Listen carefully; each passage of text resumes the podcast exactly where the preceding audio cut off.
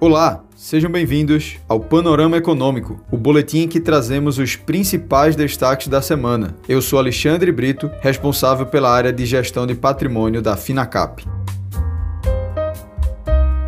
O Ibovespa iniciou a última semana em forte alta, devido à antecipação do calendário de vacinação no estado de São Paulo porém, devolveu os ganhos e fechou a semana em baixa com o pano de fundo das decisões dos bancos centrais americano e brasileiro. O câmbio, que até meados de abril estava acima de R$ 5,70 por dólar, apresentou apreciação e segue negociado a um patamar próximo aos R$ 5,00 por dólar. O anúncio feito pelo governador de São Paulo, João Dória, de antecipar em 30 dias o calendário de vacinação do estado, deve ajudar a atividade econômica e reforçar os sinais de recuperação. Somado a um crescimento do otimismo com a economia brasileira, um debate que veio à tona nas últimas semanas foi a folga que devemos observar no orçamento do governo para 2022. Enquanto o aumento permitido para o teto de gastos, que é corrigido pelo IPCA acumulado nos 12 meses até junho, os gastos obrigatórios ligados ao salário mínimo são indexados ao INPC, com base no fechamento do ano. Nas projeções atuais, o IPCA deve atingir no mês de junho o patamar acumulado de 8% para os últimos 12 meses. Por outro lado, o INPC deve encerrar o ano de 2021 com alta inferior a 6%. Com isso, o uso de dois indicadores diferentes e o descasamento temporal entre o ajuste no teto de gastos e a correção de benefícios sociais gerou um aperto orçamentário para o governo neste ano de 2021. Porém, para 2022, o cenário é oposto. Se as previsões inflacionárias estiverem corretas, o teto de gastos poderá subir 124 bilhões de reais no ano que vem, enquanto o aumento de benefícios corrigidos pelo INPC custaria 45 bilhões de reais, criando assim um espaço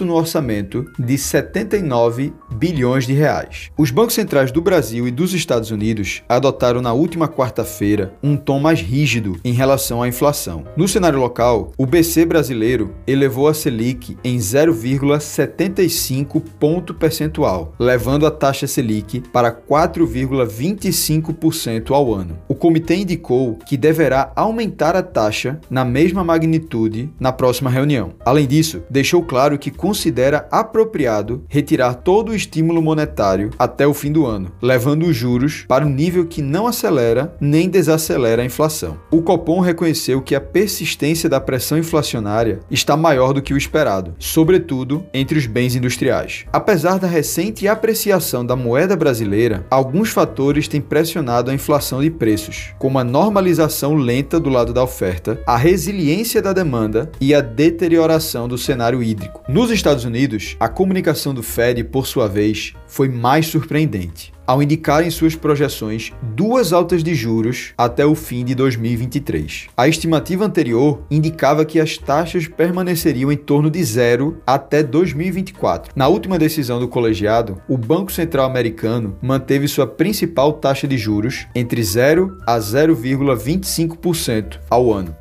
Após sete horas de discussões, o plenário virtual do Senado aprovou na quinta-feira, dia 17, a medida provisória que autoriza a privatização da Eletrobras por 42 votos a favor e 37 contra. A votação representa uma vitória para a agenda da equipe econômica, que temia ver a MP caducar diante da resistência de parte das bancadas. Ela expira na próxima terça-feira, dia 22, e precisa passar por nova análise da Câmara dos Deputados, mas é improvável que haja dificuldades. Para garantir sua aprovação, o relator Marcos Rogério conduziu uma série de alterações de última hora. A principal mudança foi aumentar e reorganizar o montante de energia que será contratado em usinas termoelétricas movidas a gás. No total, o relator elevou de 6 mil megawatts para 8 mil megawatts a exigência de térmicas que usam gás. Em relação às empresas, ao reduzir em 1,9% o preço do litro da gasolina nas refinarias, a Petrobras se movimentou na contramão do comportamento do mercado internacional, frente à alta recente do petróleo, e voltou a colocar a política de preços da companhia no centro das atenções de investidores. O episódio, segundo analistas, reforça a falta de clareza sobre os critérios dos reajustes da petroleira. A fusão das lojas americanas e da B2W não mudará os planos de expansão física da rede, afirmou Miguel Gutierrez, presidente da Americanas SA. A projeção da companhia é abrir 150 lojas neste ano. A DASA, Grupo de Medicina Diagnóstica, Hospitais e Serviços de Saúde, comunicou que a B3 aceitou seu pedido de migração do segmento de listagem básico para o novo mercado, segmento especial que reúne empresas que se comprometem com patamares mais elevados de governança corporativa. A partir de 23 de junho, as ações da companhia